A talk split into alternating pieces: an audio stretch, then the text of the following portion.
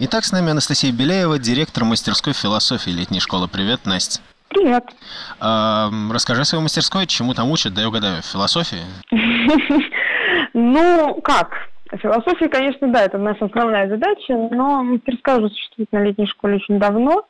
Вот, нам сразу же говорит, что она не для философов ни в коем случае, то есть она для людей, ну, то есть философы, конечно, тоже могут приехать, мы не запрещаем, мы даже будем рады, вот, но она не нацелена прям на такой, во-первых, это не курс по истории философии, мы всегда берем какие-то специфические э, философские проблемы. Ну, я не скажу, что узкие, но это не прям обширный курс по философии. Вот, в этом году берем религию. Готовы, рады видеть любых участников, любыми специальностями, любых специальностей, физики, психологи, менеджеры, кто угодно.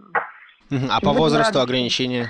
От 18 лет ответно. Ага, то есть да, это для это студентов. единственное ограничение, которое... Ну, иногда у нас только вот приезжают, только заканчивают школу, то есть в этом году заканчивают школу, еще в институт не поступили, или не учились, просто в институте уже поступили. Такие тоже приезжают, тоже очень хорошо вписываются в наш формат. А скажи, что именно изучают? Это прохождение какого-то общего курса философии или это какие-то более предметные такие а, рассуждения, а, дебаты? Нет, да, раньше у нас было, что мы сначала давали какой-то минимальный курс философии, ну там это, наверное, мы уже года три-два так не делаем.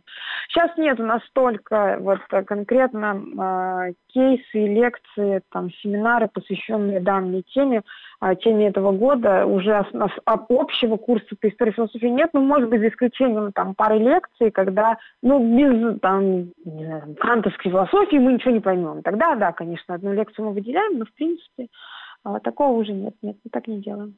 Ага, ну тогда можешь поподробнее рассказать, какой формат именно занятий? Так, ну это лекционный, конечно же, формат. Потом у нас есть один из моих любимых форматов, мы поэтому его не отменяем, наверное, уже сколько он существует, года четыре.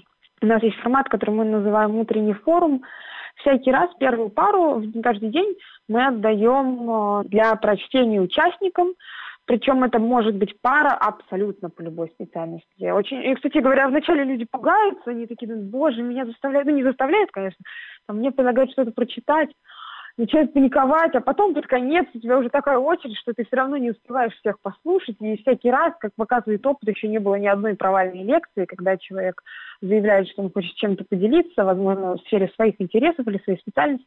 И не было такого, что он вот хочет рассказать, у него что-то не получается. Это всегда очень классно, и участники знают друг о друге а, гораздо больше именно вот скажем так, с интеллектуальной а, точки зрения.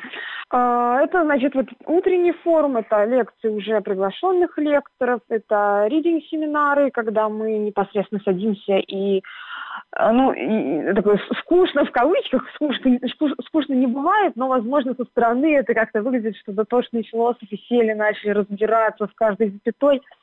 Вот, садимся и прям предложение за предложением читаем какой-то текст. Вот это всегда очень продуктивно и всегда всплывает очень много тем, которые хочется обсудить, и полтора часа или там три часа, если это две пары. А, не всегда даже хватает там на страничку, на две. А, это выступление участников, это, возможно, ну, это открытые дискуссии в стиле, вот, ну, я не скажу, что это дебаты, это не дебаты, потому что это совсем не такой формат, а скорее дискуссии вот, среди всех участников, вот, ну, может быть, еще что-нибудь вот с театром как-то делали какие-то вещи. Вот. Но еще подумаем. Ну, вот эти три основных формата, и там есть какие-то, которые рождаются уже в процессе существования мастерской, в зависимости от тех людей, которые приезжают и которые готовы сами что-то предложить и в чем-то поучаствовать. Любопытно. Я вспоминаю, что у меня на парах философии в институте был еще такой любопытный формат, когда нам давали учение какого-то философа, те, кто согласны с ним, поднимали условно руки и попадали в одну группу, а те, кто не согласны, попадали в другую группу. И сначала спорили группы так, что кто согласны, отстаивали свою позицию против тех, кто не согласны, а потом э, группы менялись, и те, кто не были согласны изначально, должны были отстаивать позицию, с которой они изначально не были согласны, и пытаться доказать, наоборот, что, что, что она права. Такого формата вы не используете? А, мы не использовали, мы сейчас я сказала, мы, наверное, задумаемся, но просто это было бы, это очень классный формат, если заниматься историей философии, то есть когда тебе дают персоналию какую-то. Когда у тебя скорее подход не через личности, а через идеи, то есть ну, сложнее, но, не знаю, можно попробовать такой формат. Пока такого мы не делали. Вот, у нас были, а, был формат, может быть, в этом году тоже мы его повторим, в зависимости, опять же, от набора. Когда в конце цикла уже участники вставали, у нас такая была шляпа сделанная, тогда была еще детская мастерская, вот, дети сделали шляпу, каждый надевал эту бумажную шляпу, и должен был а, рассказать то самое важное, что он понял на этом, ну, усвоил на этом цикле, не из материала, а именно вот как-то из просто понимания вещей для себя. Это были классные выступления, я прям даже не ожидала, что будет так круто, когда люди там, не знаю, э, понимали, что в программировании есть смысл, потому что они изучили философию, философия им это показала. Ну, в общем, такие были классные вещи. Вот. А это, наверное, тоже мы повторим в этом году. То есть можно даже сказать, что у вас учат жить и понимать жизнь? А, ну, в этом году мы будем понимать религию, стараться понимать религию. Жизнь, конечно, слишком общее слово. Религия, в принципе, тоже, но жизнь, я боюсь, это страшное слово. Вот религии попроще. А расскажи, пожалуйста, а кто организует мастерскую? Чем ты занимаешься за пределами летней школы и кто другие организаторы? Да, я занимаюсь чем? Я занимаюсь философией в аспирантуре, пишу диссертацию в Высшей школе экономики, преподаю в лицее Высшей школы экономики. Философию, ну не совсем философию. Вот. А, и второй координатор наш, Данила Рамсон, он э, тоже закончил вышку, защитился в вышке года два назад по политической философии Канта он защищался. Вот, сейчас работает в Шанинке лектором, преподавателем. Угу, интересно. А будут какие-нибудь особенные лекторы или, или вы будете вести сами все лекции? А, не, мы не будем вести сами, но наш э, уже теперь, наверное, постоянный научный руководитель Резвых Петр Владиславович из ИГИТИ, тоже из Вышки. Э, вот, преподаватель по совместительству мой научный руководитель. Также из ИФРАНа будет Александр Сатар, в прошлом году он там к, наш, э, к нам тоже приезжал. Вот, тоже он, по недавно защитился. Вот, еще у меня в планах, но я боюсь пока это заявлять, потому что я еще не до конца договорилась. А, хотим пригласить, э, поскольку у нас мастерская по религии, э, священника одного прекрасного, ни у кого там не было никаких подозрений, прекрасного, умнейшего человека. Вот, я пока не буду говорить, кто это, потому что я еще не договорилась. Вот, ну и, конечно, есть еще, есть еще лекторы. У нас лекторов как-то, как-то не знаю, иногда их бывает ну, чуть ли не больше, чем участников. Ну, нет, я утрирую, конечно. Угу. А условно, вот пока я записывал эти бесчисленные интервью, я понял, что все мастерские можно поделить на профессиональные, а, такие образовательные и для души. Я так понимаю, что это скорее не очень профессиональное, это скорее что среднее между образовательной мастерской и мастерской для души, правильно? Ну, если... Что, что для души? Если для души, как вот Сережа Афанасьева, как она, «Добрые дела» называется? Нет, ну, наверное, это образовательное. Я не знаю, из любого знания можно вынести что-то для души. Это зависит от человека. Ну, я бы сказала, что она образовательная, не знаю, для души, не для души.